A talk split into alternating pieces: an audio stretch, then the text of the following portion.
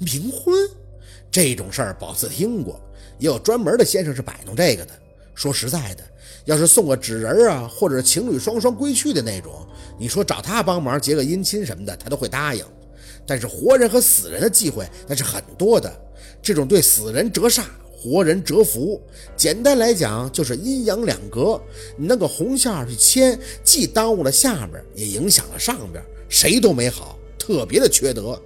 雷大哥呢，还是点头，接过宝四递过去的面巾纸，糊糊弄弄的擦了擦貂皮上挂的快要冻上的唾沫。其实那老太太还真是挺会吐的，她吐的时候不像咱们都干巴巴的吐，她是从嗓子眼里往外卡着吐，所以啊都是痰，还是黄色的，挂在毛皮上，不是一般的明显，小黄豆似的，真挺恶心人的。对呀，就是结冥婚。徐奶说让我对小敏负责一辈子，不然就是压着小敏在下边受委屈。我和小敏这本就属于已经订婚了，他们家也不好整。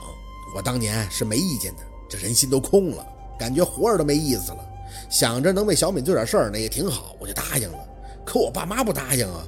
我那些叔伯兄弟们听了也全都赶了回来。村里边人更是觉得徐奶出的主意不妥。宝四点头，的确不妥。看似是逞了一时之快，没想想以后呢？人走了就是走了。与其做这些阴的阳的，还不如对逝者的家属好一些，多关注照顾一些，这才是最重要的。事情啊，在当年闹得算是比较大吧。我们雷家怎么说都是当地大户，村长为了这事儿都去找徐奶了，话应该是说的重了些，就说徐奶啊是老糊涂了。村里人呢也挨个上门劝，这就彻底给徐奶说急了，拖着不让小敏下葬，最后闹大了，抱着小敏的骨灰盒就来我们家了。要不是人多拦着，那小敏的骨灰就差点撒我们家院子里边了。雷大哥说的自己双眼越来越红，我都给我家里人跪下了。我说我愿意娶小敏，是人是鬼都行。结果家里人就把我关起来了，也不让我参与这事儿了。一来二去的，找徐奶奶人就多了。就小敏她亲哥刚才进来把徐奶带走那个，他也不同意徐奶这个做法。可能是施压的人太多了吧，这徐奶慢慢就不正常了。那肯定不正常啊！看那个徐奶的孙子和媳妇儿穿的也挺不错，不说这貂皮外套，也都是皮羽绒的外袄。就他造的和旧社会受虐待的老妈子似的，看着是可怜，但是那神态还有说话的样子，也真是挺吓人的。反正啊，打那以后，只要他们家关不住这徐奶跑出来，就找我闹一通。一年怎么也得有几次，我这两三年才算是缓过来。之前他一来闹腾，我就下跪，扇自己耳光，我真都要疯了。雷大哥说到最后，看见宝四，所以啊，我结婚晚呀。本来二十五六要定下的事儿，愣是拖到了三十五六岁。去年才跟我媳妇儿通过相亲认识，家里边人也都催我。我一合计呢，我这个媳妇儿人还挺好，也理解我对小敏那份心。一想，那就结婚吧，也不能一直打光棍啊。所以呢，这又开始盖新房子。这不，哎，没法说呀。宝四拧着眉，仔细的想了想，雷大哥。所以这个小敏走了快十年了，是吗？雷大哥点头，眼里还都是落寞。哎，有了，要是我们俩当年顺顺当当的成了，那孩子都该上小学了。别想这个了，雷大哥。要是小敏真的明事理，他看你现在这样才会安心的。宝四嘴里安慰，脑子里则想着别的。先且别说他没有发现这房子有问题，要是死了十年了，还是车祸意外死的。那就算是有阴寿要还，在下边待着上来闹的面也不大。要闹早闹了，何必等到现在呢？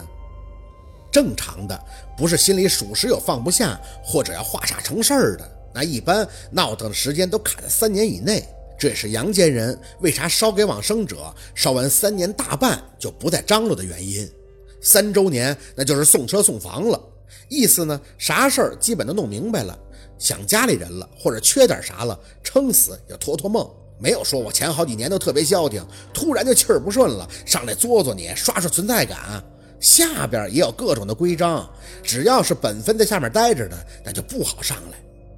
哎，徐先生，说真的，小敏刚走的时候还老梦着他，就梦着我们俩上学的时候写信呢，或者我就看他那些事儿。他走的时候血字呼啦的，都没样了，可在梦里还是笑呵呵的，和以前一样，一点都没变。我在梦里好几次都反应过来他死了，就问他在下边好不好，他就点头，也不和我说话，这就更没事儿了。雷大哥不说话是怕你惦记，尤其是没让你看到脱相的，这就是希望你好啊。这种的更不会像老太太说的要磨人了。雷大哥蔫蔫的，我知道小敏是真好啊，就是我没那个福分去娶她。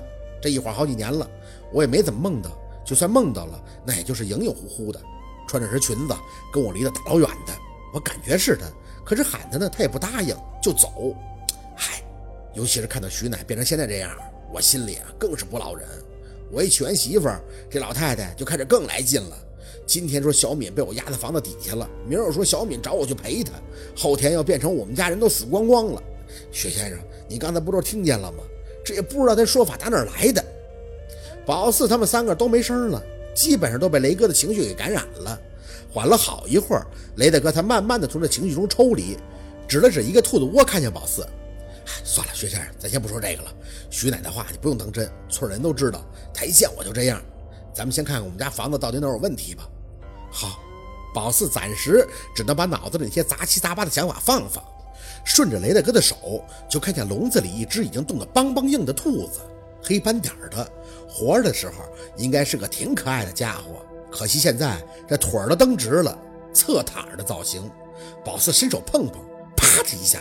指尖当即弹开，我去，就跟产生了静电的感觉是一样一样的。